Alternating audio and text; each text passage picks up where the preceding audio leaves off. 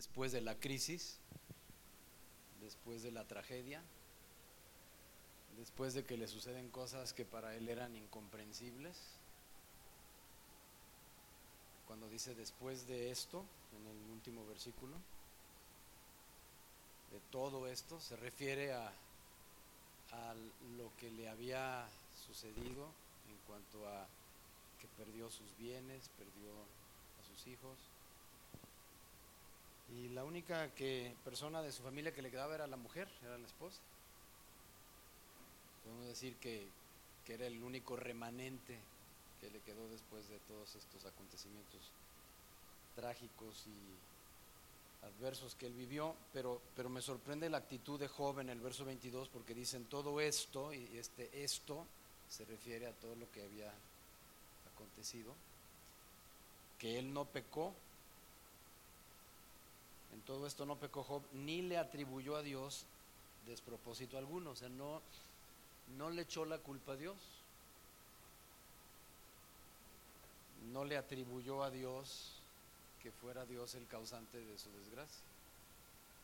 Y les ponía yo el ejemplo de una eh, vivencia que tuvo un pasajero que este, fue sobreviviente de un, un accidente aéreo en Tenerife, en las Canarias, y, y, él narra toda su experiencia, cómo tuvo que, que salir entre eh, la bola de fuego que venía porque por el pasillo al tratar de despegar el otro avión con, con el tren de aterrizaje rebanó eh, la joroba y el fuselaje ha sido atravesado del avión que estaba precisamente cruzando la pista y entre la neblina, pues no, ya cuando lo vio ya era muy tarde. Entonces el pasajero iba a bordo de ese avión que estaba este, cruzando la pista y dice que él este, vio cómo se vino una ola de, gasolina sobre el pasillo y se incendia de inmediato y que los pasajeros, este, muchos de ellos estaban gritando, ¿verdad?, en llamas, ya su, sus cuerpos en llamas, y que él vio un boquete por la ventana y este, en, en, ese momento él se sale por ahí y a la, al ala y del ala brinca. Nada más para que tengas una idea, es el ala de un 747 es la altura de un edificio de cinco, entre 5 y 6 pisos. Ese es el nivel del ala de un, de un 747. ¿okay? Este, yo, yo he volado avionetas y para que tengas más o menos una idea, un, un, una avioneta Cessna, pues de cuatro pasajeros, eh, este, pues es de buen tamaño. Aquí en, en este auditorio quizá cabrían a lo máximo bien apretaditas tres avionetas Cessnas estacionadas. Tres. Bueno, ocho avionetas caben en, en, un ala, arriba, sobre la superficie de un ala, y otras ocho del otro ala, del otro lado. De, o sea, de ese tamaño son esos, esos, esos jumbos. Y dice este señor, imagínate cuando él brinca de, de, de, la parte del ala al, a los alerones y, se quebró las piernas. Él no lo podía creer que estaba vivo. Pero ya en, en, ese reportaje que yo leí, cuando este, descubren la caja negra empiezan a escuchar la grabación del piloto, en los últimos segundos que le quedaban de vida, maldecía a Dios. Maldito sea Dios, maldito sea Dios. Pues Job no le atribuyó, y me gusta esa palabra aquí en este versículo 22, no le atribuyó a Dios eh, algo de, por qué eh, Dios estaba permitiendo todo esto, dice, no le atribuyó a Dios el despropósito, despropósito alguno, significa que lo culpara por su condición. Y bueno, y el ejemplo que les ponía y les estoy nuevamente repitiendo es que ese piloto realmente, pues, eh, se, al blasfemar estaba atribuyéndole a Dios ¿sí? por qué permitió este accidente y, en ese momento se, murió también calcinado el piloto. Bueno, en el siguiente capítulo dice, aconteció que otro día, a ver, repitan conmigo, otro día. Muy bien, vámonos ahora a comparar este versículo con el que ya leímos en el capítulo 1, verso 6. dice un día. Repitan conmigo en el 1.6. Un día. En el 1.6 dice un día. Y en el 2.1 dice otro día. Entonces son dos pasajes totalmente diferentes, separados uno de otro. El día de hoy es diferente al día de ayer. Entonces, un día es en el 1.6, otro día es en el 2.1. Entonces no es lo mismo un día que otro día. Pero vamos a ver qué pasó otro día. Además se los estoy explicando de esta forma para decirles que no es repetición del mismo episodio, que a veces repetimos algo y estamos narrando el mismo episodio pero visto desde otro ángulo. Es como, como otra versión del mismo suceso. No, aquí no está dándonos una repetición del mismo suceso. Está dándonos la narración de otro acontecimiento muy diferente que sucedió en otro día, por eso es distinto. En el 1.6 dice un día y en el 2.1 dice otro día. ¿Qué sucedió otro día? Pues aconteció otro día que vinieron los hijos de Dios para presentarse delante de Jehová y Satanás vino también entre ellos presentándose delante de Jehová. Si nada más tenemos los dos versículos, pensamos, ah, está repitiendo el mismo suceso, pero tal vez con otro ángulo, otra perspectiva no es el mismo suceso. Coincide que Dios está volviendo a pasar lista a sus hijos. Como en la cárcel, ¿no? Cada cuando pasan lista ahí. Diario. Entonces, yo no sé cada cuando pase lista Dios ahí a, a sus hijos, pero pues pasa lista en el cielo. Y en la versión que leía un hermano anoche por acá atrás, decía que esos hijos ahí en su versión venía como ángeles. Bueno, entonces Dios está pasando lista a sus ángeles y está Satanás ahí también de colado. Y este es otro día. Parece ser que es el mismo suceso, pero no, es diferente, totalmente no tiene conexión el 2.1 con el 1.6. No tiene, nada más coinciden que las mismas palabras son utilizadas. Entonces dice que ahí estaba Satanás, final del verso 1 dice, vino Satanás también entre ellos, entre los hijos de Dios, y se presentó delante de Jehová. Y el siguiente versículo también parece ser el mismo episodio que ya leímos en el capítulo 1, pero no, porque Dios también le hace la misma pregunta. Una vez que lo identifica, le dice, ¿qué estás haciendo aquí? ¿De dónde vienes? Leamos el verso 2. Dijo Jehová a Satanás, ¿de dónde vienes? Y respondió Satanás a Jehová y le dijo, pues vengo de rodear la tierra y de andar por ella. Y hasta ahí parece que está usando las mismas palabras, parece como que es repetición de lo que ya había sucedido un día anterior, o varios días atrás, o vete tú a saber cuánto tiempo atrás. Pero el caso es de que lo identifica Dios, ¿de dónde vienes? Le pregunta y él dice, vengo de rodear la tierra, vengo de mi lugar predilecto, ¿sí? donde me gusta andar, vengo de rodear la tierra. Y lo que se me hace doblemente increíble es que enseguidita leemos en el verso 3, Dios vuelve a presumir de su siervo Job. Y aquí en este versículo nos damos cuenta perfectamente que no es el mismo incidente que el anterior, porque Dios agrega algo en el verso 3. O sea, no es otra perspectiva del mismo acontecimiento, sino es un diferente acontecimiento. Y es aquí donde vamos a encontrar el detalle. Versículo 3, y Jehová le dijo a Satanás, ¿no has considerado a mi siervo Job? Hasta aquí coincide el verbo que había empleado Dios en el primer pasaje, capítulo 1, considerar es ver con detenimiento. Oye, ¿te has, ¿te has fijado en mi siervo Job?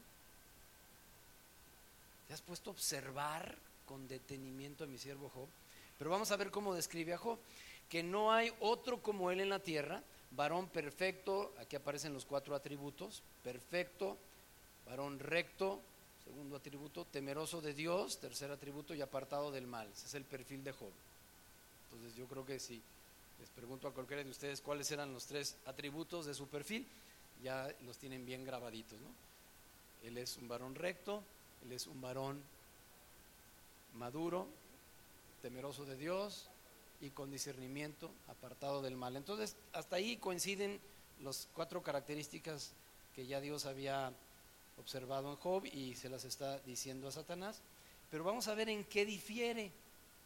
este pasaje con el anterior. Dice, y que todavía retiene su integridad. Anoche decíamos que rectitud es el equivalente a integridad, o sea, que era un varón recto, equivale a ser un varón íntegro. Entonces Dios le está diciendo a Satanás, y que además de tener estos cuatro atributos, Job todavía retiene su integridad, aun cuando tú me incitaste contra él para que yo lo arruinara sin causa. Órale. Entonces no es el mismo pasaje. Es otro momento, es totalmente diferente, porque aquí ya le había acontecido la tragedia. La primera vez que presume Dios sobre su siervo, no había sucedido absolutamente nada, todo iba viento en popa, todo era éxito, plenitud para Job, eh, estaba en la cima, vamos a llamarle de, de, la plenitud y del éxito, todo lo que un hombre puede desear en la vida lo tenía Job, y Dios presume de él, y dice, él es, él es íntegro, él es un hombre que me guarda mucho respeto, él es un hombre maduro, él es un hombre que tiene discernimiento y no hay nadie como él en toda la tierra.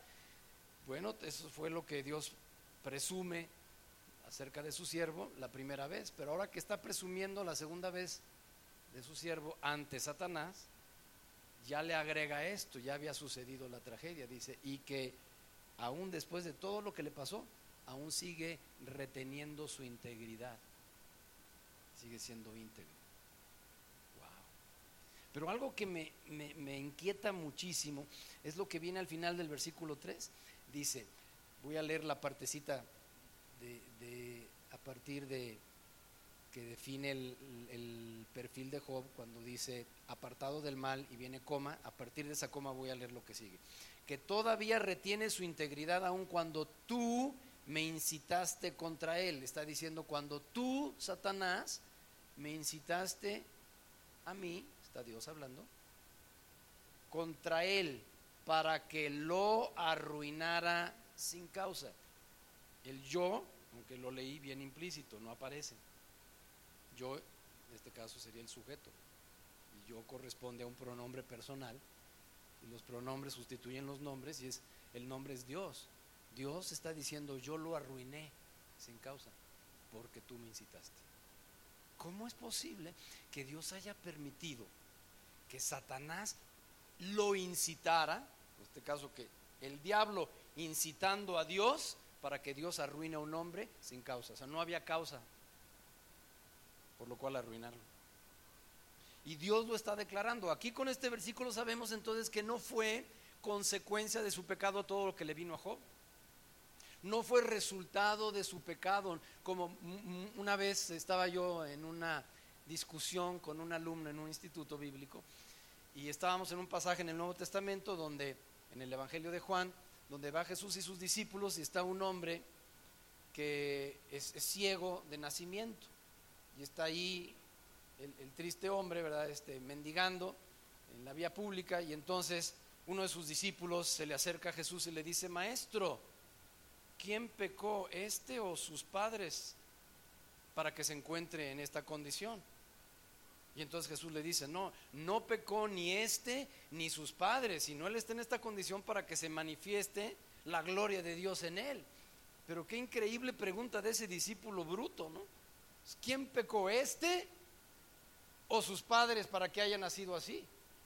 Oye, pues si analizamos esa pregunta es la, más, la pregunta más tonta y más absurda que alguien le pudiera haber dirigido a Jesús, y era uno de sus discípulos, de sus hombres de confianza, de esos hombres de fe, uno de sus apóstoles que caminaban con Jesús todos los días y que le escuchaban eh, sus enseñanzas todos los días. Y, ya, ya, para ese tiempo ya tenían más de dos años con él. Entonces, ¿cómo, ¿cómo se le ocurre a este apóstol pensar que este hombre estaba en esa condición por haber pecado. Pues ¿cuándo pecó? En el vientre de la madre es imposible pecar. Porque para pecar tienes que tener tu conocimiento del mal.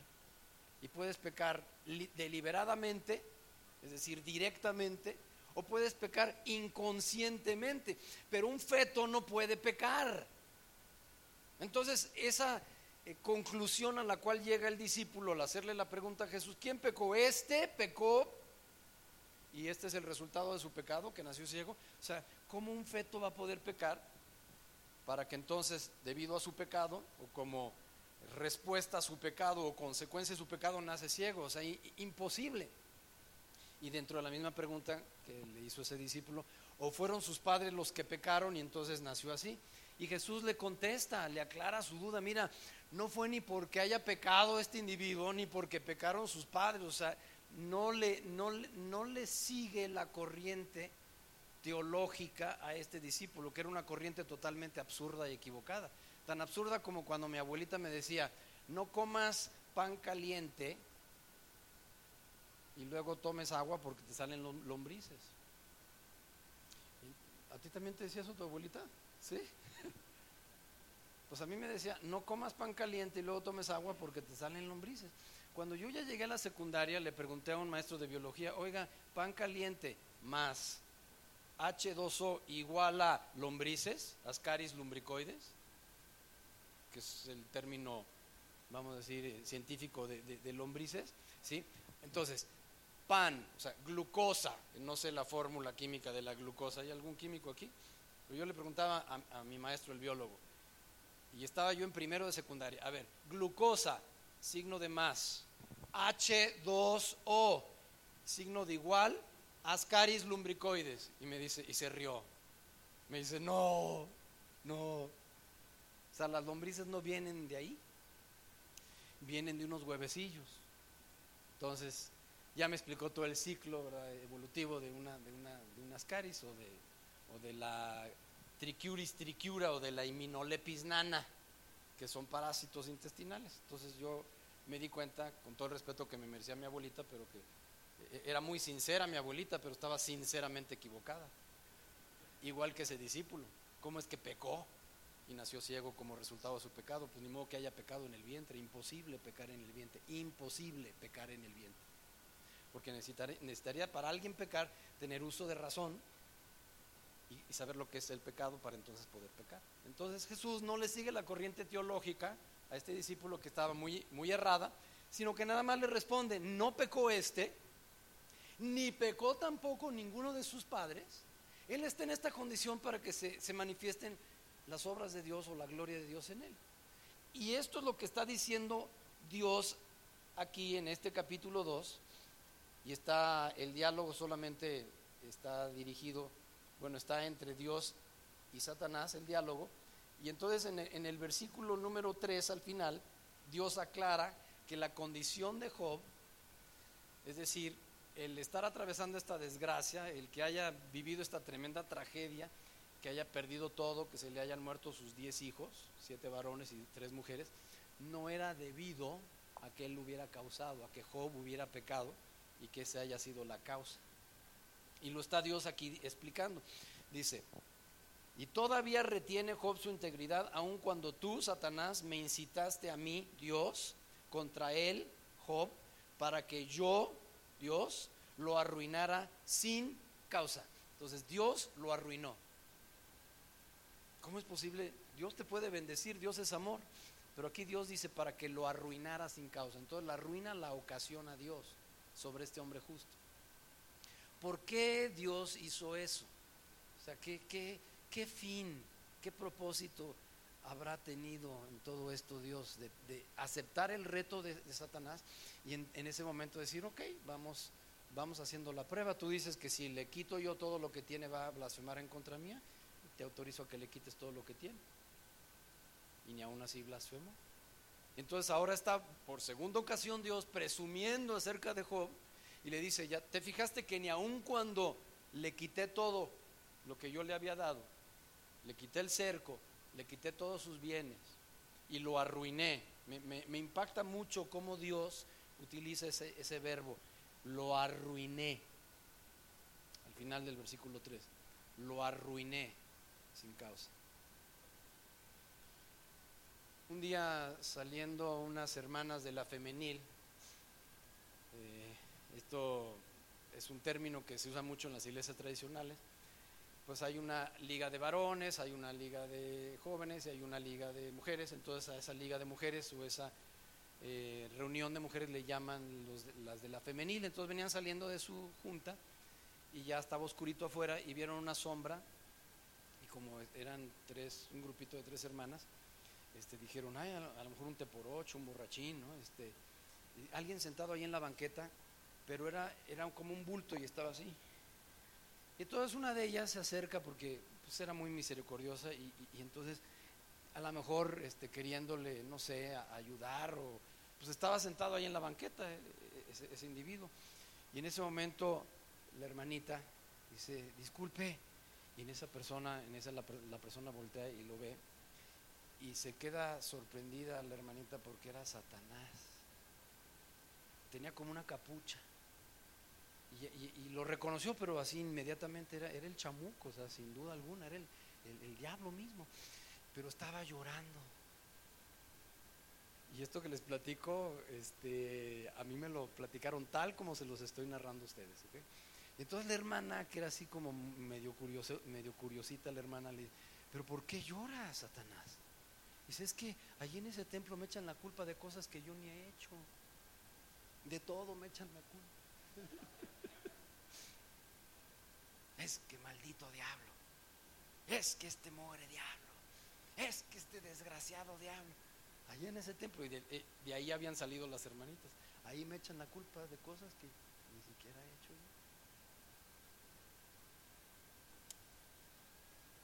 yo. Un día yo conocí a una, compañera eh, en, el instituto bíblico y, ella tenía una tía cristiana en ah, un pueblo por ahí que, que quedaba cerquita de la ciudad donde estudiábamos y en tiempo de vacaciones ella quiso visitar a la tía y fue y, pasó un tiempo muy agradable con ella, pero era una tía muy, muy alegre, muy juvenil y este, ya grande la señora, pero, pero se identificaba mucho esta muchacha con su tía,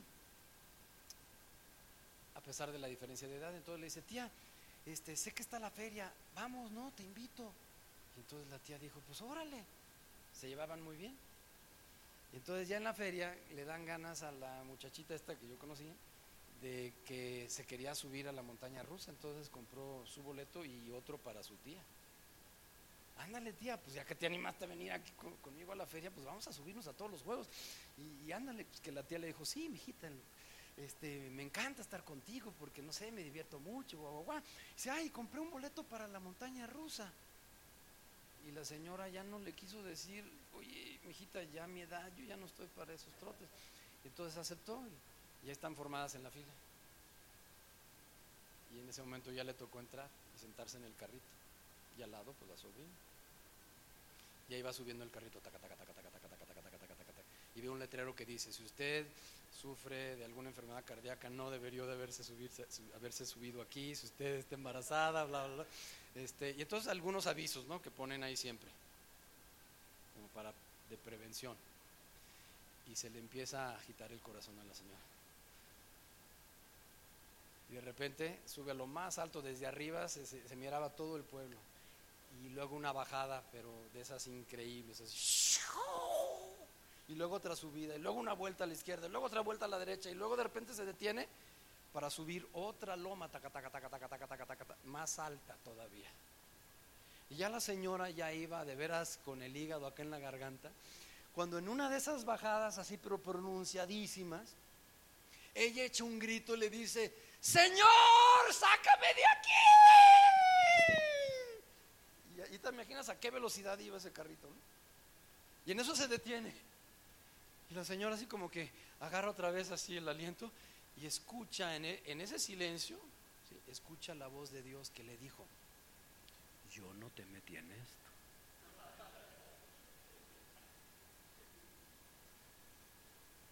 Como quien dice, pues sal tú solita porque yo no te metí.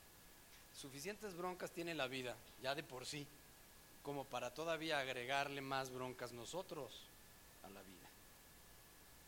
Pero no le echemos la culpa a Dios, ni le echemos la culpa al chamuco porque muchas de las broncas las causamos nosotros. Entonces, Dios, sácame de aquí. Ay, mugroso diablo, ¿por qué me hiciste esto? Hasta llorando estaba ahí esa noche, sentado tristemente en la banqueta. Entonces quiero, vuelvo a leer el final del verso 3. Dice, y tú me incitaste contra él, está Dios hablando, y está dirigiéndose hacia Satanás, Y tú, diablo, me incitaste contra Job para que yo lo arruinara sin causa. Y recalco, sin causa. No había razón de ser, no había causa. Sin embargo, Dios lo arruinó. Versículo 4. Respondiéndole Satanás, fíjate cómo Satanás es un... Ay, gandalla de lo peor. Respondiéndole Satanás en el verso 4 le dijo a Jehová, piel por piel, todo lo que el hombre tiene dará por su vida. Increíble, ¿no? Todo lo que el hombre tiene dará por su vida. Yo he conocido muchas personas con muchísimo dinero, así, pero demasiado dinero, y que de repente les viene una enfermedad y van con el médico y le dice, pues usted tiene una enfermedad terminal, ya no hay nada que hacer. Y en ese momento están dispuestos a dar todo lo que tienen por su vida. Sálveme, doctor. Todo, toda mi fortuna, pero cúreme, doctor. Y Satanás sabía perfectamente eso, porque es Satanás quien lo está declarando. Dice, piel por piel, todo lo que el hombre tiene, dará por su vida. Un amigo mío, de origen chino, él uh, un día sintió una garraspera en la garganta y se tomó ahí un jarabito y siguió con la garraspera y, eh, se tomó otro jarabito y de esos menjurjes este, que a veces recomiendan los compadres, ¿no? Que mira, échale miel y o un tecito de pingüica con cuachalalate y pelo de lote y este o, té de alpiste y en ayunas y total de que un día fue a ver un médico. Mi amigo fue a ver un médico. Y este médico es otorrino, entonces le dijo, oye, quiero que me cheques porque mira, yo, yo siento aquí como una, algo que me raspa en la garganta, y ya siento como una bolita. Y es más, tengo aquí un afta que no se me ha quitado desde hace mucho tiempo. Y entonces eh, este médico, yo lo conozco, él es cristiano, lo sentó en el sillón le dice, a ver, este, abre la boca, sácame la lengua. Y en cuanto abrió la boca, sacó la lengua y lo palpó, se, paró atrás de mi amigo y lo palpó. Las manos de los médicos tienen una sensibilidad impresionante. Nada más lo palpó y le dice, tienes cáncer. Y es el más agresivo. Yo te recomiendo que ya de urgencia vayas con un especialista. O sea, entonces mi amigo se quedó así, ¿qué? Pero no me has tomado ningún estudio, no, no me has sacado ninguna muestra de, ni de sangre, ni de, ni de nada. Este, ¿Cómo me puedes decir eso? dice, créeme, tienes cáncer y del más agresivo. Entonces él fue a San Diego, se somete a un tratamiento que en ese tiempo le costó 25 mil dólares en La Joya, en San Diego. Y bueno, el cáncer que él tenía eh, sí era de los más agresivos, se llama de Hodgkins, un, tumor de Hodgkins. Este, linfático es del sistema linfático, linfoma de Hodgkins es el nombre clínico que le dan. Y, y después de un larguísimo tratamiento de haber invertido 25 mil dólares, lograron erradicar ese cáncer. Creo que fue verdaderamente un caso de esos muy resonado porque es, la gente se muere de eso. Entonces me habla y me dice, ya la libré. Estoy hablando a mis amigos, ya la libré. Pero ¿qué crees? A los 15 días se murió. ¿Por qué? Porque todo su sistema inmunológico estaba muy debilitado debido a que esas quimioterapias matan las células malas y las células buenas. Entonces él no tenía ninguna defensa. Y le vino un virus de gripa normal, de los que a ti y a mí nos hacen estornudar, y ese virus lo mató. Un virus de gripe normal. Todo lo que el hombre tiene dará por su vida. Y si a mi amigo en ese momento le hubieras preguntado, él tenía siete negocios, él era multimillonario. Si le hubieras dicho, tus siete negocios y tus millones de dólares por tu vida, él diría, va, mis siete negocios. Yo tenía hoteles, tenía una casa de cambio, tenía una joyería, o sea, un hombre multimillonario. Y Satanás, fíjate cómo, cómo, cómo sabe por dónde llegarle a Dios. Piel por piel. Todo lo que el hombre tiene dará por su vida. ¿Tú crees que Dios no sabía para dónde iba Satanás? ¿Tú crees que no, no se las maliciaba Dios con Satanás? Decir, a ver, a ver, a ver, ¿para dónde vas? Barajéamela más despacio porque no te capto. Por supuesto que Dios sabía hacia dónde quería llegar Satanás y por qué Dios lo permite, esa es la, gran incógnita. Entonces, en, el versículo número, número 4 le dice Satanás, piel por piel, todo lo que el hombre tiene dará por su vida. Pero, sigue hablando Satanás, extiende ahora tu mano y toca su hueso y su carne y verás si no blasfema contra ti en tu misma presencia. Se le está diciendo, bueno, ya le quitaste todo y no refunfuñó, pero nada más tócale su salud. Tócale su carne. Y cuando alguien toca nuestra carne, duele. Y el hueso, ¿te dolió a ti, Guillermo? Sí te dolió, ¿verdad? Dice, pero ahora pon tu mano, toca su hueso, toca su carne, es decir, físicamente, dañalo. Si ya lo arruinaste materialmente, ahora que esa ruina se extiende un poquito más, pero hacia su físico, hacia su carne. Y el verso 6, la verdad, la verdad quisiera poderlo arrancar de mi Biblia y no y, que no estuviera ahí, que, no, no se los tuviera que leer ahorita, pero lo tengo que incluir, el verso 6. Y Jehová dijo a Satanás, he aquí, él está en tu mano. Le acepta el segundo reto. El primer reto lo vemos en el capítulo 1 y en, el versículo 10 y 11. Ese es el primer reto. El segundo reto lo estoy leyendo en el capítulo 2, versículo 4 y 5. Y después de que Satanás le lanza el segundo reto a Dios, en el capítulo 2, verso 4 y 5, Dios acepta el reto en el verso 6. Pero veamos la diferencia entre el reto 2 y el reto 1. Regresemos al reto 1. ¿Qué fue lo que Dios le dice a Satanás en el reto 1? capítulo 1, verso 11. Voy a leer el reto 1 y cómo responde Dios al reto 1 en el capítulo 1, 11. Le dice Dios a Satanás, estoy leyendo el 1, 11. Extiende ahora tu mano y toca todo lo que tiene. Lo vuelvo a leer. 1.11. Extiende ahora tu mano, le dice a Satanás, y toca todo lo que tiene. O sea, le está permitiendo. Aquí Satanás, ese es el reto que le lanza. Y, Dios le dice, ok, adelante. Y en el versículo 12 sale Satanás de delante de Jehová y, y es a donde sucede toda la tragedia. Pero en el, en el 1.11 dice, toca todo lo que tiene. Y en el 2, verso 6, ya es distinto el reto. Jehová le dijo a Satanás, he aquí, Él está en tu mano, ya no lo que tiene, pues ya no tenía nada, sino ahora dice Él. En el reto uno es, lo que tiene está en tu mano. En el reto dos, Él está en tu mano. Hay una enorme diferencia. Veamos la diferencia. Leamos de nuevo el 1.11. Extiende ahora tu mano y toca lo que tiene. Y en el 2.6 tócalo a Él. Dos retos totalmente diferentes. Uno es, llévate lo que tiene y otro es, afectalo a Él ya directamente. Dios acepta increíblemente, pero acepta el reto. En el versículo 6, ese reto se lo está proponiendo a Satanás y Jehová lo acepta en el verso 6.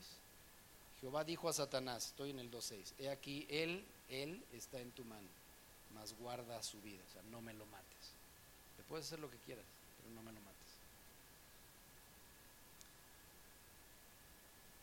Entonces la diferencia consiste en que en, uno le dice todo lo que tiene está en tu mano y en el otro le dice él está en tu mano, pues ya no tenía nada. Ya no podía tocar lo que tenía, pues ya no tenía nada.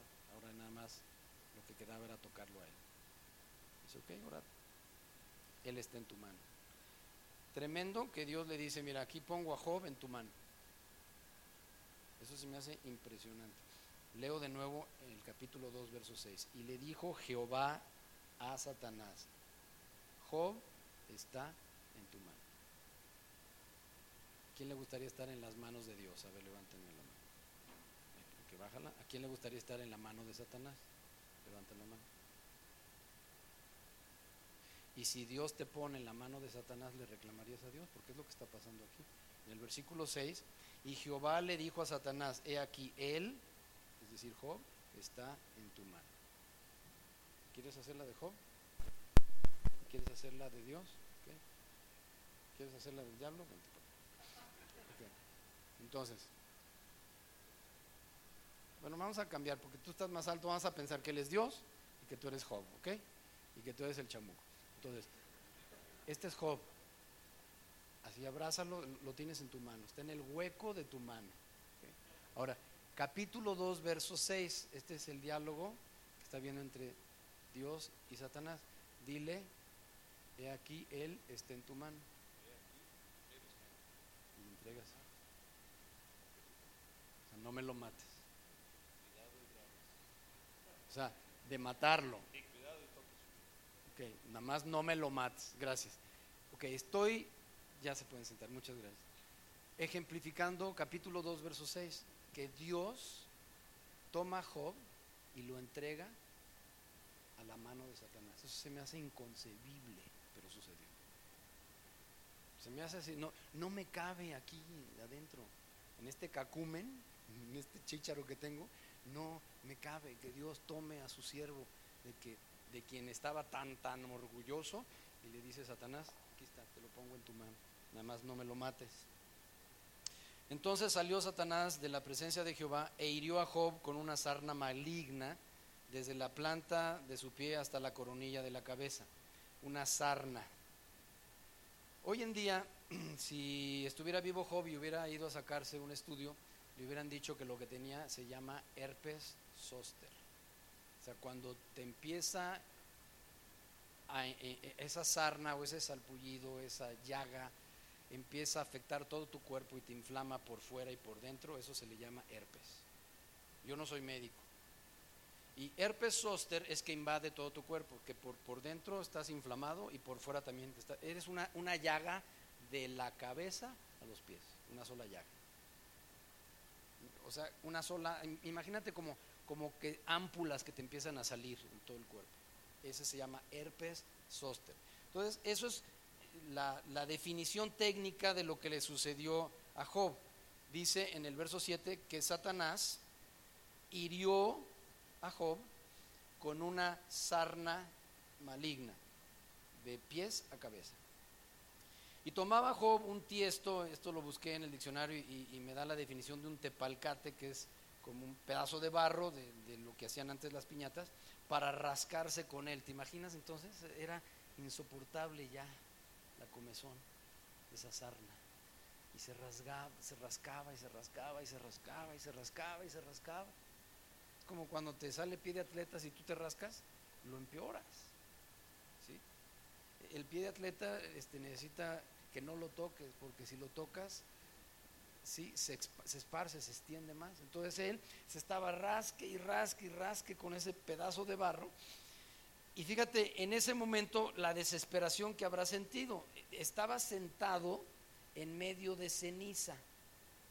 Versículo 8. La ceniza, y recientemente acaba de pasar el miércoles de ceniza, es simbólica de arrepentimiento. Entonces en ese momento él no sabía por qué le estaba pasando todo eso. No, no, no se explicaba, pero muy abajo, en, tal vez en, en lo recóndito de su corazón, de su mente, de su intelecto, le quedaba la gran incertidumbre. A lo mejor pequé yo o es por el pecado que, que mis hijos cometieron, que a lo mejor yo me equivoqué en la crianza de mis hijos y estoy pagando esas consecuencias, pero pues no sabía. Pero entonces él agarra y hace un cerro de cenizas y se sienta arriba de ellas. Y eso era como para indicarle a todas las personas ahí que lo rodeaban de que él estaba en luto y él estaba arrepentido. Y, eso es lo que la explicación de las cenizas. Entonces estaba rascando con ese tiesto, con ese pedazo de barro este, me imagino que ya tenía pus, esas heridas, y estaba sentado en medio de ceniza. Entonces sale su mujer, es la de las pocas veces que aparece la esposa, creo que nada más aparece al principio y al final de la historia. Y esto es lo que le dice su querida mujer. ¿Aún retienes tu integridad? Maldice a Dios y muérete. No me ayudes, compadre. ella no sabía cómo es que aguantaba tanto Job, o sea, ¿por qué? ¿Por qué aguantaba tanto? No sabía. Y le dice, aún retienes tu integridad, o sea, ella reconocía que su marido era un hombre íntegro, todo mundo en la comarca reconocía a Job como un hombre, íntegro, Dios reconocía a Job como un hombre íntegro y que no había nadie en toda la tierra con tanta integridad como la de Job. Entonces la esposa, en lugar de decir, oye, de veras estoy orgullosa de ti, de que sigas siendo un hombre íntegro, aún a pesar de que estés en esta condición, le dijo, no, sabes que ya, ya muérete, ya no te soporto. Mi hermana, de la mayor de dos hermanas que tuve y somos dos varones, pues un día ella bañándose sintió un nodulito en el seno y dijo, ah, caray, pues ha de ser grasa. Y no le prestó mucha atención y como estaba muy ocupada en su trabajo, no, quiso ir al médico. Ya cuando fue, ya, ya era del tamaño de un limón. El médico le dijo, hay que operar, pero está demasiado grande. Le dieron tratamiento de radiación, de quimioterapia, finalmente lo operaron y a la edad de 35 años murió de cáncer de mama. Y fue para mí una situación muy, muy difícil para mi madre, para toda la familia. Y yo recuerdo con muchísima tristeza, esto pasó hace ya 23 años, pero lo recuerdo como si hubiera sido ayer. Y, y, era tan triste para mí estar en el hospital. Yo pasé 17 días con ella en su agonía, antes de que muriera. Al lado estaba un señor con cáncer y, y ese señor no aguantó los dolores y alguien, alguien que le fue a visitar le llevó un encargo. nada más escuchó cuando él salió al baño con todo y, esas cositas que cargan, ¿verdad? Este, con sus eh, sueros y demás, un tripié con sueros. El señor se para, entra ahí al, baño y en eso se escucha un balazo. Entonces el encargo que le llevaba a esta persona, este familiar, era una pistola, él no aguantó y se pegó un tiro. Así de fuertes son los dolores Mi hermana ya tenía una jeringa grande aquí a la, altura del cerebro y, le inyectaban supuestamente cada seis horas un cóctel fuertísimo, principalmente pues era de, eh, sé, morfina y no sé con qué otras cosas, y, ella ya lo pedía cada dos horas, tan intenso era el dolor. Y era para que le durara el efecto. Y estaba a esta distancia del cerebro, como dos, pulgadas, y lo pedía cada dos horas. Este hombre no soportó y se pegó un tiro. ¿por qué soportas tanto, Job? Ya maldice a Dios y muérete. ya la mujer no lo toleraba estando joven en esa condición. Pero lo que me sorprende es que ella, aún estando su esposo en esa condición, le dice, pero aún en tal condición, ¿conservas tu integridad? Wow. A mí me impresiona el carácter de Job. Entonces la esposa sabía que aún en esa situación Job seguía siendo un hombre íntegro. Y luego menciona en el verso 11 que llegan a visitarlo tres amigos, como decíamos ayer, y aquí da los nombres, Elifaz, Bildad y Sofar. Job tenía tres amigos que no vivían ahí en esa misma ciudad, vinieron de lejos. El final del verso 11 dice, y vinieron cada uno de su lugar porque habían convenido en venir juntos. vamos a pensar que que Job viviera en Actopan y que un amigo viviera en el DF, otro viviera en Puebla y otro viviera en San Luis Potosí. Entonces se textean o se escriben o se hablan por teléfono, oye, pues hay que ir a visitar a nuestro amigo Job, que está ahí en Actopan y le está yendo de la patada, y se ponen de acuerdo y llegaron juntos los tres. ¿Dónde nos vemos? Pues nos vemos en la central de Pachuca y de ahí nos vamos a Actopan. Entonces llegaron los tres juntos, dice al final del 11. Y se habían puesto de acuerdo, habían convenido en venir juntos. ¿Para qué? Para dos cosas. Condolerse y consolarlo. Condolerse.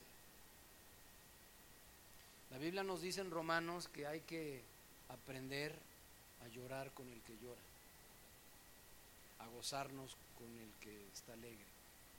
Entonces, condolerse significa que te identificas con ese dolor de esa persona. Entonces, habían llegado esos tres amigos con un doble propósito. Consolarlo, pero condolerse. Es decir, identificarse con el dolor. Y nadie sabe la carga que lleva el indio hasta que no tiene puestos los mismos guaraches. Es muy fácil criticar, es muy fácil juzgar, es muy fácil decir, no, pues se lo merece. Bien merecido que lo tenía. Y es muy fácil decir, ay, ay, ay, ay sea machito, hombre, no sea chillón, aguántese. Sí, pero tú no estás sufriendo lo que yo sufro. A ti no te duele. Entonces, por eso el cristiano tiene que ser bien sensible. Y esto es lo que nos enseña Pablo en, Romanos, y, si alguien gusta este, buscar ese versículo, es Romanos 12, 15, si alguien nos los quiere leer, Romanos 12, el versículo 15, a ver rápidamente, sin perder nuestro lugar, ahorita regreso a Job, pero ¿quién? Alégrense con los que están alegres y lloren con los que lloran. Entonces, ¿qué hicieron los tres amigos? Con dolerse, llegaron a identificarse con el dolor de Job. Cuando yo supe que mi hermana ya estaba desahuciada, yo vivía en Hermosillo, mi hermana vivía en Cuernavaca. Entonces yo me vine desde Hermosillo para estar con ella. De hecho, yo estaba de viaje, yo había salido de casa, de mi casa en Hermosillo, a una gira que duró nueve días.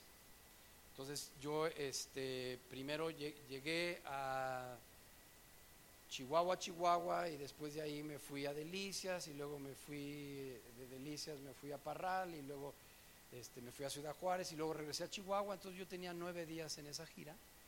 Cuando regreso hacia Chihuahua, yo venía volando en un DC-9 de Aeroméxico, y era el final de mi, de mi ruta. Y mi esposa se había quedado en casa porque los niños estaban chiquitos. Y yo recuerdo que e, en ese vuelo yo sentí un poquito de preocupación. Dije, pues ya estoy al final de, mi, gira, este, todo ha salido bien, Señor, te doy las gracias. Pero ya en el avión empiezo yo a sentir un poquito de intranquilidad. Y yo no sabía por qué. De repente empieza una tormenta.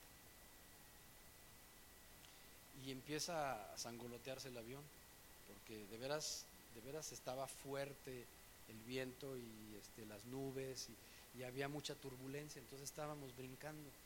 Al decirte brincando es de que yo golpeaba contra el techo del avión, o sea, con todo y que las alas se, movían como un metro. Entonces yo pensé, pues nos vamos a matar. Y empeoró la tormenta y entonces este, aún así el piloto desciende y, quiso hacer ya su aproximación final al aeropuerto. Yo sabía que era un aeropuerto muy difícil, sobre todo en esas condiciones meteorológicas. Uno de los más peligrosos es Chihuahua, Chihuahua. En ese momento yo trato de orar y no puedo. En esos momentos quise orar en lenguas y no puedo. Llevaba yo esta misma Biblia, nada más que no tenía este forro, sino es negra, y entonces la abrí así al azar por mi nerviosismo, ¿no? nada más para poderme distraer, pues si no podía ni hablar en lenguas ni orar. Entonces, en cuanto la abrí, así a donde fuera, donde cayeron mis ojos fue en este versículo. El fin se acerca y que la cierro.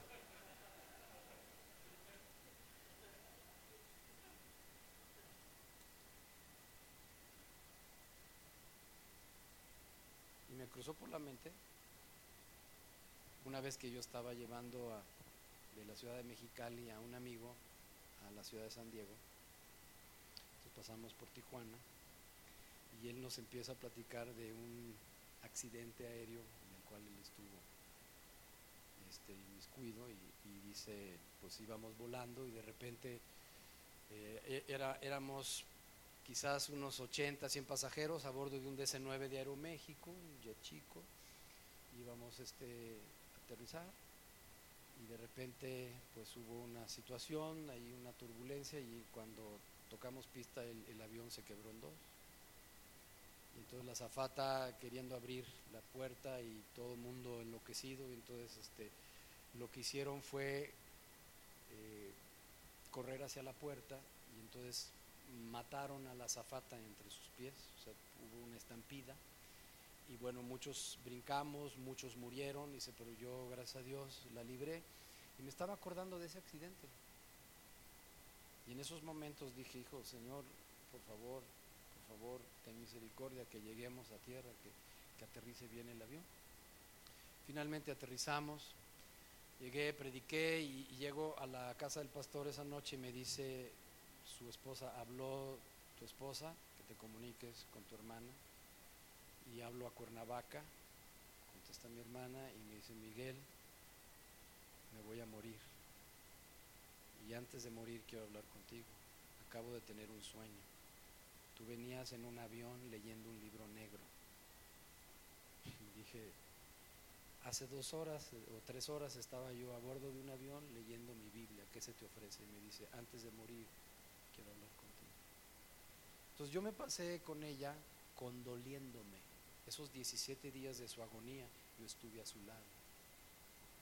Yo estuve a su lado. Eso es condolerse. Entonces esos tres amigos, dice que se pusieron de acuerdo.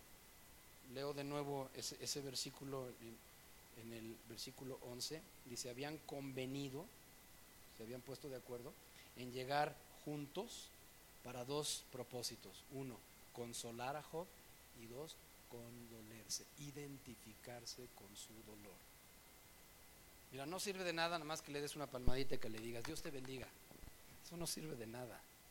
Lo que sirve, lo que le va a servir a esa persona es que te identifiques con él, que llores con el que llora, que te alegres con el que está alegre. Romanos capítulo 12, verso 15 fue la escritura que vamos a llamarla una escritura comparativa o equivalente a, la del capítulo 2, verso 11 de Job, cuando los tres amigos fueron para condolerse y consolarlo. Fíjate, este pasaje se me hace muy descriptivo, verso 12. Ahí vienen llegando a la hacienda de Job, verso 12. Dice, los cuales, alzando los ojos desde lejos, no lo conocieron. Imagínate la condición física de Job, que sus tres mejores amigos no lo pudieron reconocer. No lo pudieron reconocer. Si hubiera sido diabético, a lo mejor porque perdió 50, 80 kilos de peso. Oye, pues si era robusto, yo era espiritifláutico. ¿Qué, qué, ¿Qué le pasó? O sea, no es el que yo conocía. Resulta que le amputaron las dos piernas por la diabetes. Resulta que ya la diabetes lo dejó ciego. ¿Qué le pasó a mi amigo? O sea, ahora está en terapia intensiva. Este, pues sufrió un ataque al corazón. Pues era robusto, pero este, ¿qué le pasó? Pues el colesterol mata. El colesterol tapa las arterias. Entonces, cuando tú llegas y ves esas personas que tú con, antes conocías como personas rebosantes de salud y ahora, ahora los ves llenos de mangueras.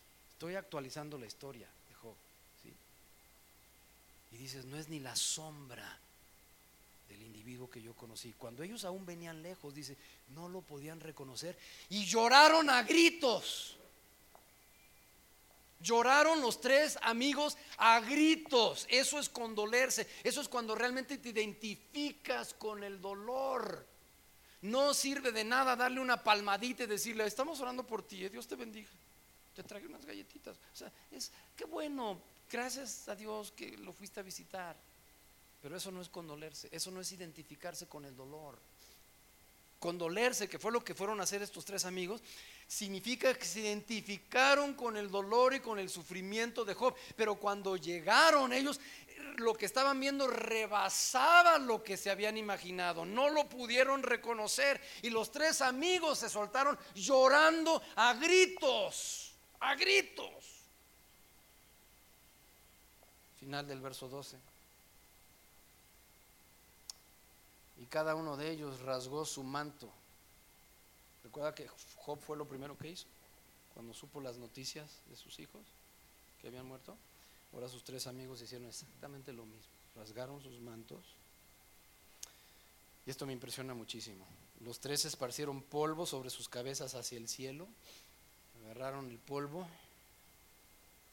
y esparcen las cenizas hacia el cielo. Yo no sé qué represente eso, pero se me hace así muy impactante, como que polvo eres y en polvo te convertirás. Y ahora el versículo 13, se sentaron con él en tierra por siete días y siete noches y ninguno hablaba palabra porque veían que su dolor era muy grande. ¿Sabes lo que hicieron los tres amigos? Mira. Chirrín, chirrín, chirrín. Ayuno de siete días. ¿Te acuerdas que anoche yo te, dije uno de mis dichos favoritos? ¿Te acuerdas? No te acuerdas. Compartí como cinco dichos, pero uno de ellos es que de bocones y dragones están llenos los panteones. No era necesario hablar. En silencio se sentaron con Job en el piso. Ahí donde estaba, ¿te acuerdas que estaba sobre un montón de cenizas afuera, a la intemperie?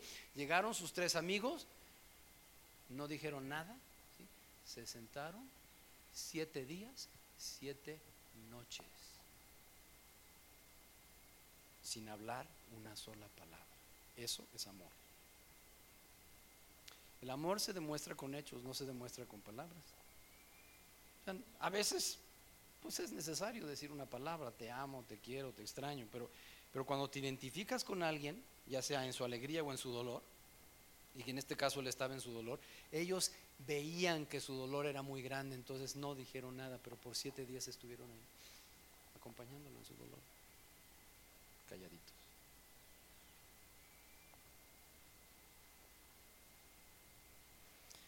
Y después de siete días, Job rompe el silencio. O sea, ni Job les dijo nada, ni ninguno de los tres le dijeron nada a Job. Yo imagino que la esposa salía y se les ofrece algo. Bienvenidos, qué bueno que vinieron. Qué bueno que están aquí para acompañar a, mi viejo. ¿No quieren un cafecito? Oiga, está haciendo fresco, ¿no quieren pasar? Ya se hizo de noche, ¿no quieren que les trague, les arrime yo un catre? Oiga, este, ¿de veras no tienen hambre? O sea, ya, van tres días y ustedes como estatuas. Oiga, pero este, está el sol a, lo más que da, este, no, quieren por lo menos ahí les traigo una cachucha o les pongo una sombrita. Oigan, señores, este, sé que no han comido, ya van siete días, una semana, no han comido, no han tomado nada de alimentos, no han tomado nada de, de bebidas, este, por lo tanto no había necesidad de ir al baño. Este, hey, señores. Y a los siete días rompe Job el silencio. Wow. Ese hombre íntegro que como, como él no había nadie más en toda la tierra, estas son las palabras que él declara después de un silencio de siete días. Capítulo 3, verso 1. Después de esto abrió Job su boca y maldijo no a Dios, no a su mujer, no al mundo, sino maldijo su día. Maldito el día en que yo nací. Verso 3. Perezca el día en que yo nací, la noche, o sea, él nació de noche, la noche en que se dijo allá en mi barrio, ay, es varoncito, es varoncito, y todo el mundo feliz cuando nacía un varón Sí, este, toda la familia era mucha felicidad y cuando nació una niña como que no había tanta felicidad, pero es que las haciendas prosperaban porque había más mano de obra cuando nacía un varón en la familia, entonces siempre era motivo de más gusto cuando nacía un varoncito. Entonces esa noche que se dijo, verso 3, ay, varón es concebido, y hubo alegría, hubo fiesta, hubo algarabía en mi casa, que se borre el calendario esa noche que yo nací. Versículo 11. ¿Por qué no morí yo en la matriz? ¿Por qué no expiré al salir del vientre? ¿Por qué me recibieron las rodillas? Verso 13. Si hubiera muerto ahora estaría ya muerto, reposando, dormiría y entonces tendría descanso. Este hombre no descansaba. Era, era tanto su dolor, era tanta su angustia, era tanta su aflicción, que no dormía el insomnio, déjame, no soy experto en medicina, no, no, no sé de medicina, pero déjame decirte que un día tú me mandaste un correo, ¿verdad? De un compañero de banco, inglés creo, hindú, que un buen día se murió y el tipo era muy sano y muy deportista y todo. ¿Y sabes por qué? Porque no dormía lo suficiente. Que hace un ratito dije que el colesterol mata. Ahora agrego, el insomnio mata. Necesitamos el sueño, es vital para la vida. El reposo, el descanso. Si tú eres un adicto al trabajo, por, ejemplo, yo cuando empecé a viajar, ayer les dije que desde el año 86 empecé a viajar a congresos y como itinerante, y yo, yo hasta la fecha me río y, digo, me han de disculpar, pero me río cuando veo a esos predicadores que llegan con su portafolio, y algunos que hasta con rueditas, ¿no? Y digo, pues yo llegaba a los congresos y yo veía que llegaban con su portafolio y yo, yo bromeaba con uno de ellos, muy cuate mío, le decía, pero pues, pues, ¿qué cargas, hombre? ¿Tu cepillo de dientes, tu Biblia, qué más? ¿Tus apuntes, qué, qué más? Y, se me hacía como que muy exagerado.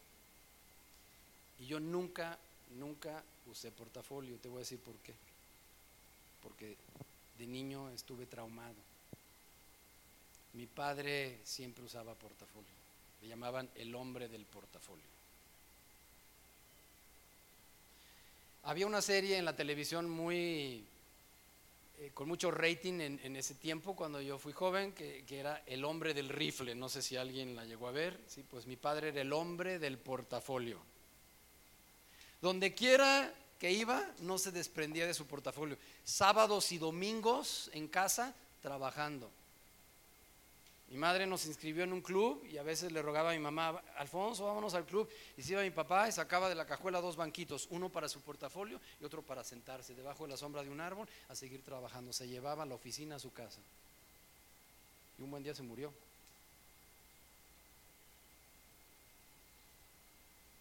No supo disfrutar la vida.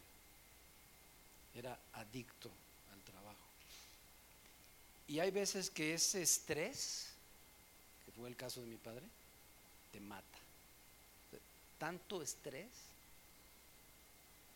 que mi padre vivía bajo estrés que le provocaron úlceras y esas úlceras le empezaron a sangrar y él no fue a checarse a tiempo y un, día se, desangró, se murió.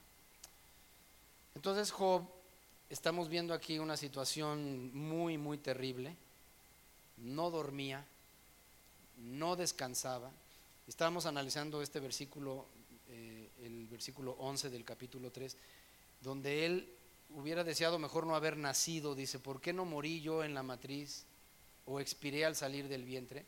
Verso 13, ahora estaría yo muerto y reposaría, dormiría y entonces tendría descanso. Quiere decir que no dormía, que no descansaba.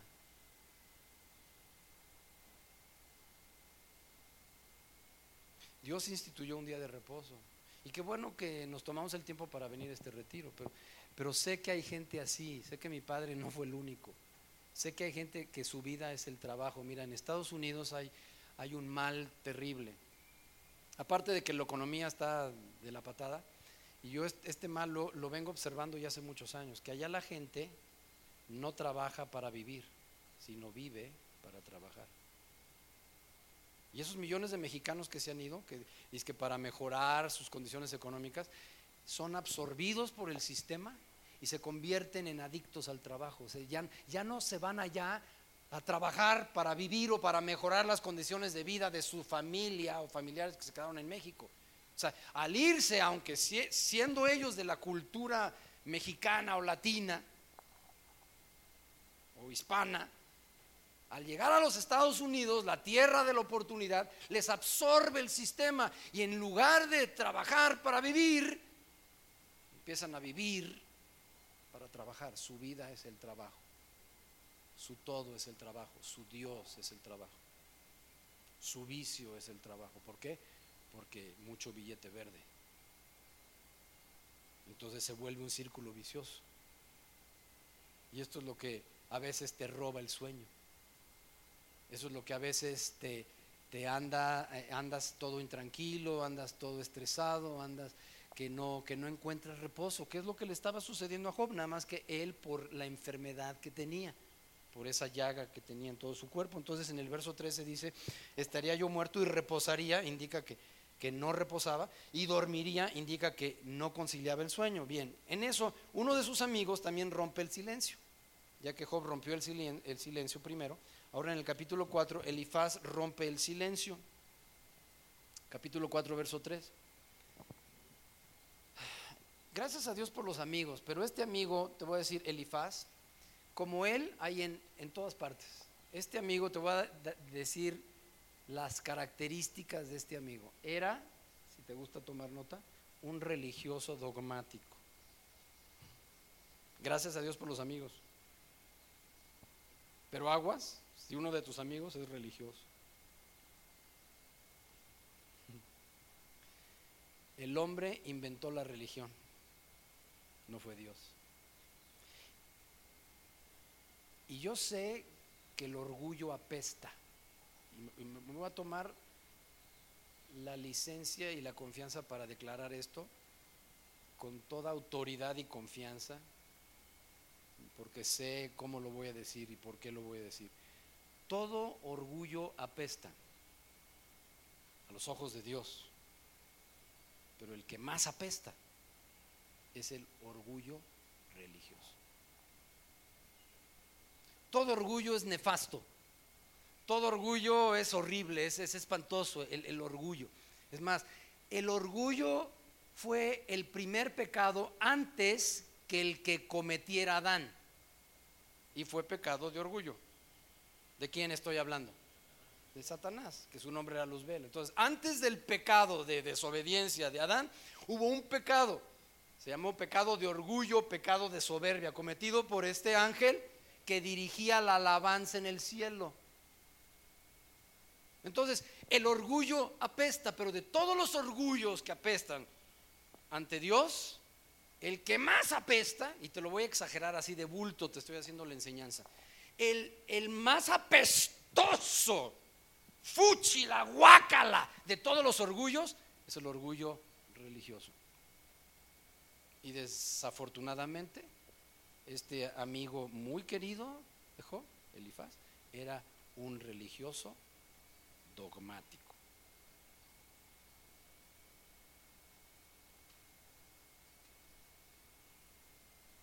Y hay lugares más religiosos que otros. Por ejemplo, Puebla es una ciudad muy religiosa. Cholula todavía más religiosa. Yo he vivido ahí. Y así hay lugares más religiosos que otros y también hay personas más religiosas que otras. Pero este Elifaz era muy religiosón. Y esto es lo que le dice queriendo aconsejar a su amigo Job cuando lo ve en esa condición. Capítulo 4, verso 3. He aquí, tú enseñabas a muchos. Sí, era cierto. O sea que Job era maestro. Y fortalecías las manos débiles. Al que tropezaba, enderezaban tus palabras. Y esforzabas las rodillas que decaían. O sea, le está recordando cómo era en su anterior vida, ¿no? De, digamos de sanos, cuando él era, estaba bueno y sano. Dice, tú eras maestro, tú fortalecías las manos débiles y al que tropezaba enderezaban tus palabras, él era una persona que encauzaba siempre a la gente para el bien y tú esforzabas las rodillas de los que decaían, más ahora, verso 5, ahora que el mal ha venido sobre ti, te desalientas y cuando ha llegado hasta ti, te turbas. en lugar de ayudarlo, lo deprime más. Oye, ¿Por qué te desalientas? Una persona enferma no necesita escuchar eso. Oye, ¿por qué estás triste? ¿Sabes qué? Sácate, ¿no? No te puedo decir por qué estoy triste. Estoy triste y nada más porque estoy triste. Y si yo supiera la razón por la cual estoy triste, entonces te lo diría, pero no me hace falta que me vengas a preguntar, oye, ¿por qué estás triste? Esto es cíclico. Te voy a decir cómo empieza. Todo empieza con una pequeña semillita, chiquitita, de desaliento. Quizás ese desaliento surgió porque tuviste un pequeño conflicto con alguien. Y si fue una persona muy cercana a ti, te afectó bastante. Hubo un sentimiento. no puedo creer que me haya hecho esto. Si nos apreciamos tanto, si somos íntimos si somos compadres, si es de la familia, y te entra el sentimiento, no puedo creer que me haya hecho esto. Pero, ahí te va, si dejas pasar tiempo y no resuelves ese sentimiento, con el paso del tiempo el sentimiento se vuelve resentimiento por no haber ventilado lo que sentías, por no lo, haberlo sacado, porque lo tienes aquí atravesado al hermanito o a esa persona que te hizo algo, que te dañó, que te perjudicó, que te lastimó, tanto el sentimiento, pero dejaste pasar ya un año. O dejaste pasar 10 años y ese sentimiento que fue algo bien pequeñito, una cosa insignificante, un malentendido, que no lo hizo de adrede, más, no fue intencionado, pero causó un sentimiento. Pero como no lo resolviste, como no lo enfrentaste, como no lo ventilaste, como no lo encaraste y dejaste pasar un año o diez años, el sentimiento se volvió resentimiento. Y el resentimiento te lleva al coraje. Y el coraje te lleva al odio. Y el odio te lleva al rencor. Y el rencor te puede llevar a la muerte. Y en ese proceso, cuando ya es un resentimiento que tú traes acá, te empiezas a amargar. Y ahí es, es la etapa peligrosa. Cuando empiezan a surgir raíces de amargura, es una etapa bastante peligrosa. ¿Por qué? Porque con la, el paso del tiempo empieza a crecer esa amargura. Se cuenta como que te empiezan a asfixiar esas raíces por dentro de amargura.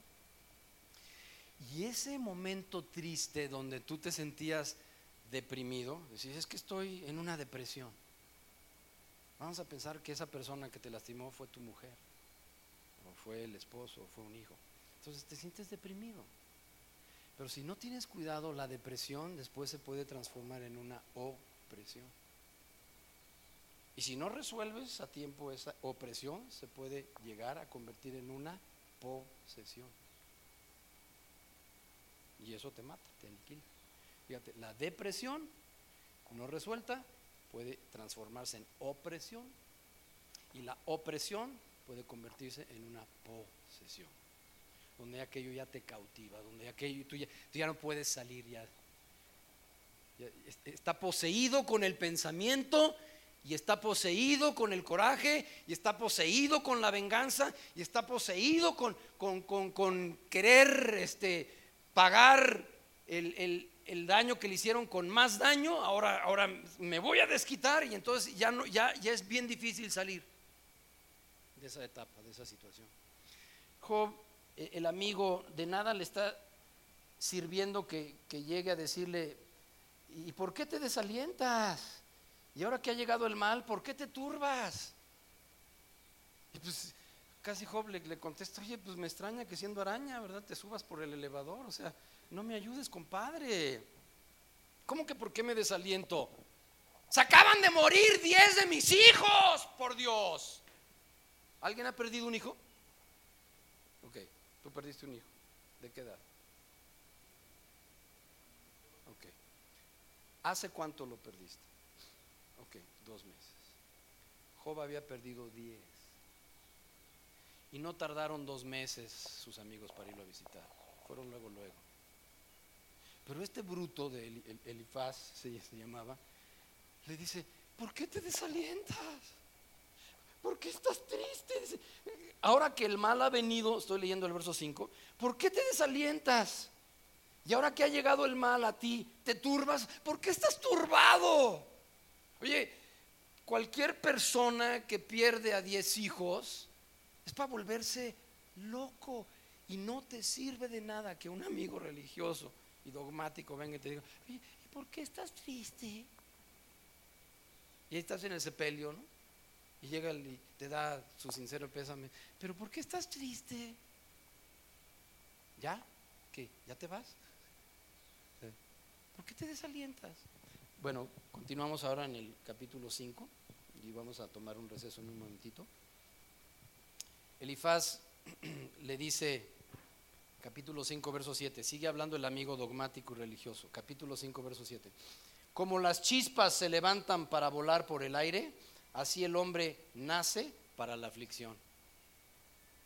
O sea, es natural, ¿eh? Para eso nacimos todos. Estoy en el capítulo 5, versículo 7. O sea, no te apures, Job, para eso nacimos todos, para la aflicción. Si quieres que estar puesto, para sufrir. Oye, Sí. O sea, que, ¿qué te sorprende? como las chispas se levantan para volar por el aire, o sea, esto que te ha sucedido, pues sí es, es bastante terrible, pero ¿sabes qué? Para eso nacimos en este mundo, para sufrir. Ese era el concepto de su amigo, o sea, de nada le estaba sirviendo ese consejo. Y mira, muchas veces venimos con la idea de asistir a un retiro porque allí me va a servir asistir a ese retiro para aliviar mis penas, para, levantar mis cargas. O voy a buscar al ungido, fulano, para que ore por mí, para que me imponga las manos, para que e, e, eso que me está tribulando se vaya de mí. Y sabes que a veces venimos con esas falsas expectativas o pensamos, si fulano de tal viniera a, a verme, a orar por mí, o si yo pudiera ir a tal lugar y buscar a tal persona. Y en esos momentos me viene a la mente un versículo que dice, puestos los ojos en Jesús. En Jesús, maldito el hombre que confía en el hombre. Fue un mal consejo el que le estaba dando Elifaz y luego todavía para colmo de males le dice, oye, pues, pues, pues para eso venimos a este mundo, para sufrir. Para eso el hombre nace, para la aflicción. Ok, mismo capítulo 5, verso 17, ahí te va uno de esos versículos fuertes. Le sigue diciendo Elifaz, he aquí bienaventurado el hombre a quien Dios castiga. Dios no lo estaba castigando. Elifaz tenía un concepto erróneo. Bienaventurado el hombre a quien Dios castiga. Dios, Dios no lo estaba castigando. Dios no, si Dios hubiera deseado castigarlo, no hubiera necesitado la intervención del diablo, lo hubiera castigado y punto se acabó. Pero llega su amigo el religioso y le dice, bienaventurado, eres bienaventurado Job, Dios te está castigando. Este es un castigo de parte de Dios. Tengo una persona que es mi guía espiritual, él es mi padre en la fe, y él tiene un dicho que dice, me lo hiciste una vez, hay de ti por abusivo. Pero me lo hiciste dos veces, hay de mí de menso que me dejé. Entonces, Job estaba escuchando a su amigo y la intención del amigo tal vez era muy sincera, pero estaba sinceramente equivocado cuando le dice, lo que está pasándote es resultado de que Dios te está castigando. Bienaventurado Job, bienaventurado. Eh, es, date de veras, que te dé gusto en este momento Considéralo un privilegio, eres un hombre dotado, eres un hombre privilegiado, eres un hombre bienaventurado, porque estás experimentando el castigo de nuestro Señor. Alabado sea Dios. Error, error. Seguimos. Y estas son palabras de su amigo Elifaz. Por tanto, no menosprecies la corrección del Todopoderoso, porque Él es quien hace la llaga y Él la vendará. Él hiere y sus manos curan. Te lo dejo ese versículo 18 para que lo analices. Ok, entonces en el capítulo 6 Job responde a ese consejo de su amigo y se dirige con Dios. Y voy a leer el verso 24. Dios no le había vuelto a dirigir la palabra a Job y él estaba así como en suspenso. Acaba de escuchar el consejo de su amigo y no sabía si tomar eso como enseñanza y decir, ok, esto viene de parte de Dios. Estaba todo indeciso y en eso se dirige Job con Dios en el capítulo 6, verso 24 y le dice Job a Dios, enséñame Dios yo callaré. Hazme entender en qué he errado.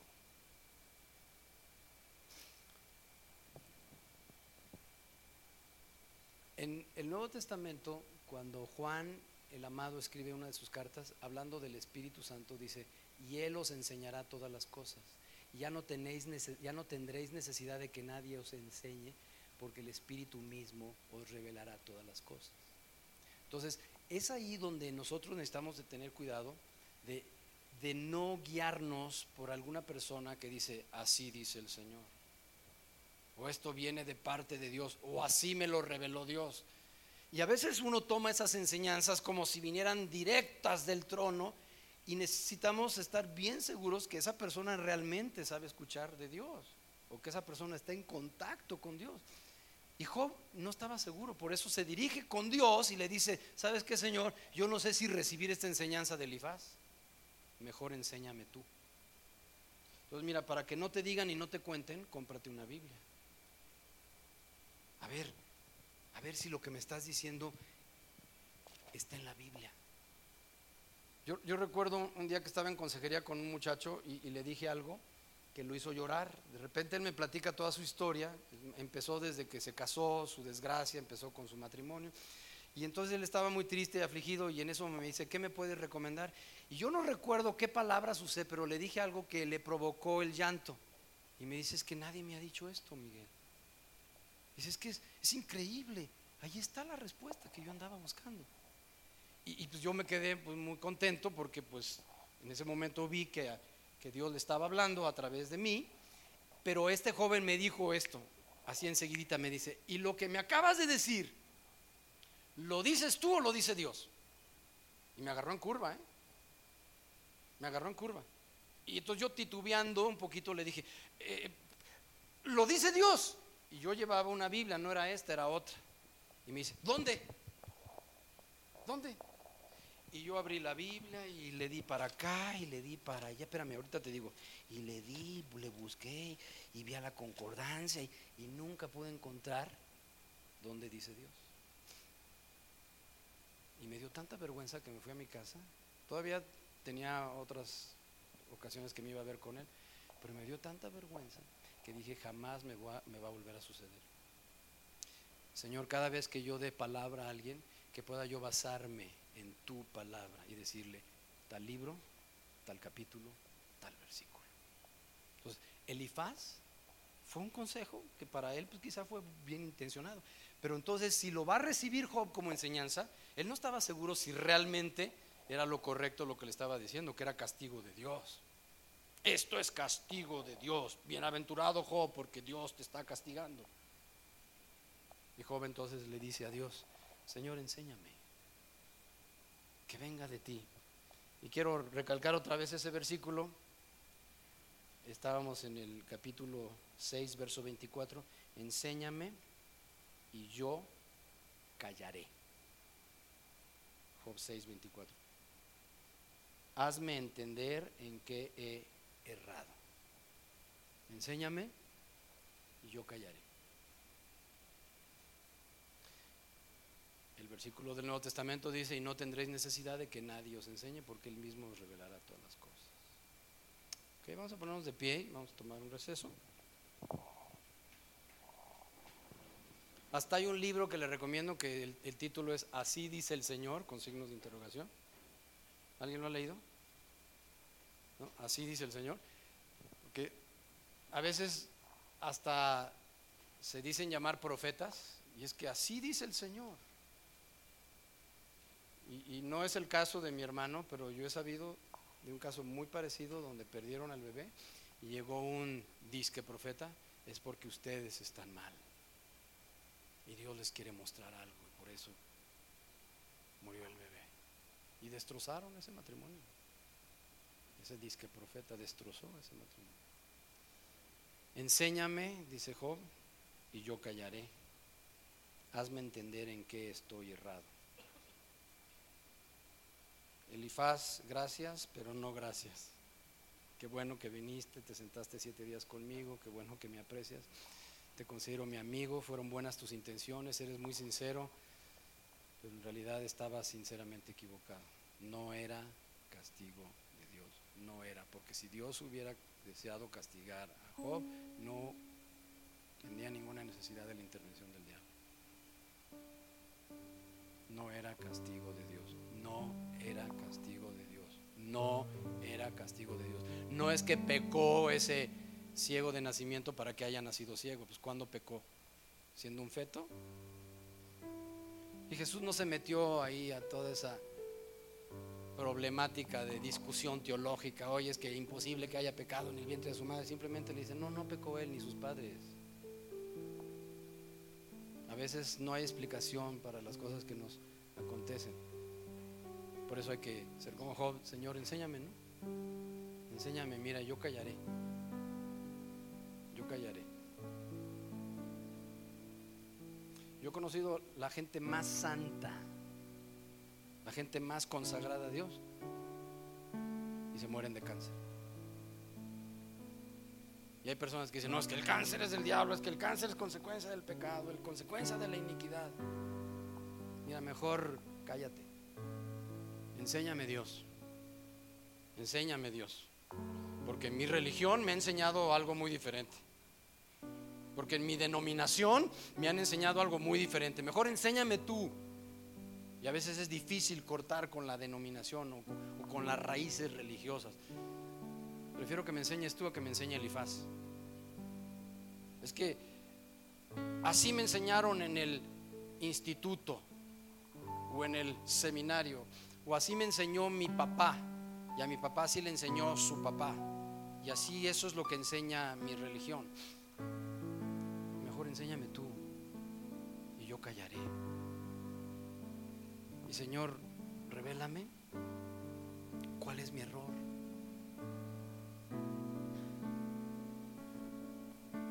Un día yo estaba en Querétaro, estaba en una reunión de líderes, eran como la mitad de los que estamos.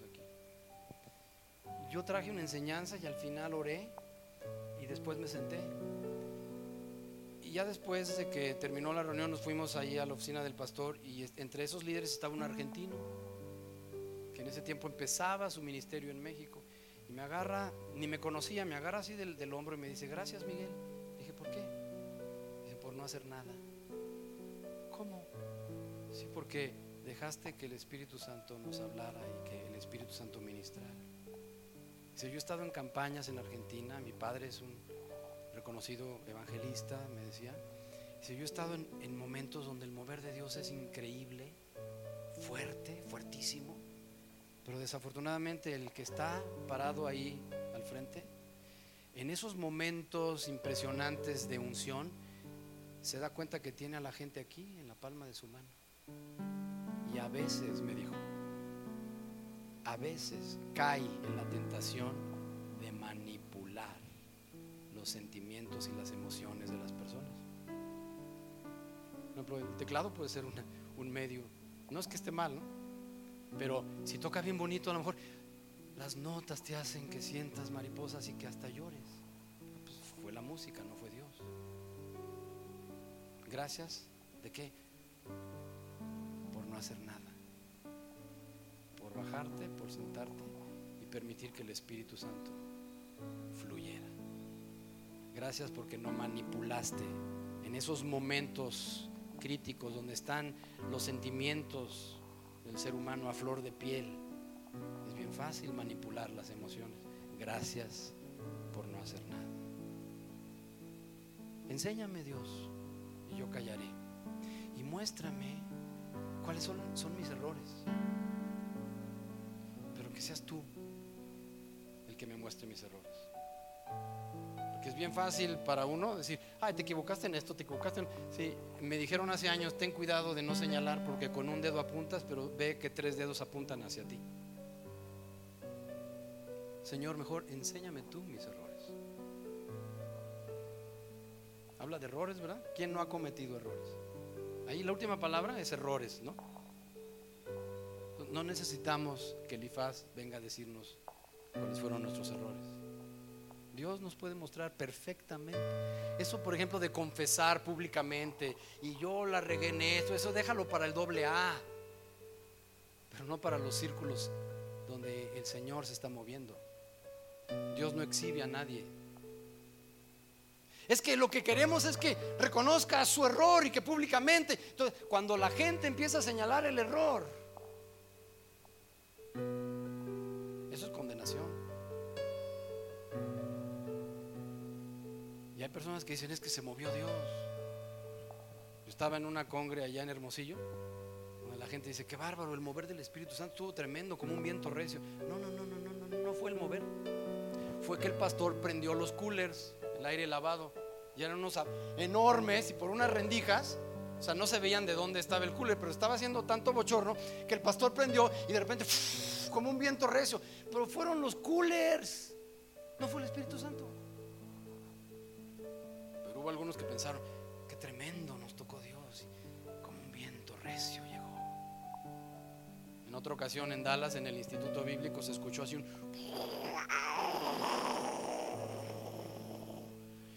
Muchos decíamos, como en la época de Elías.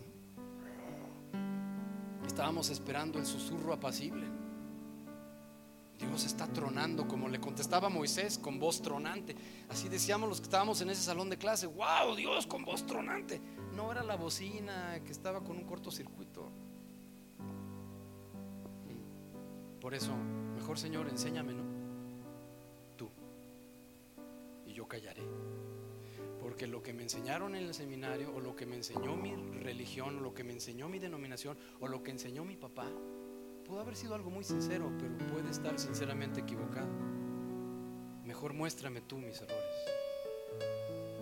Porque tú no exhibes. No exhibió a la mujer samaritana.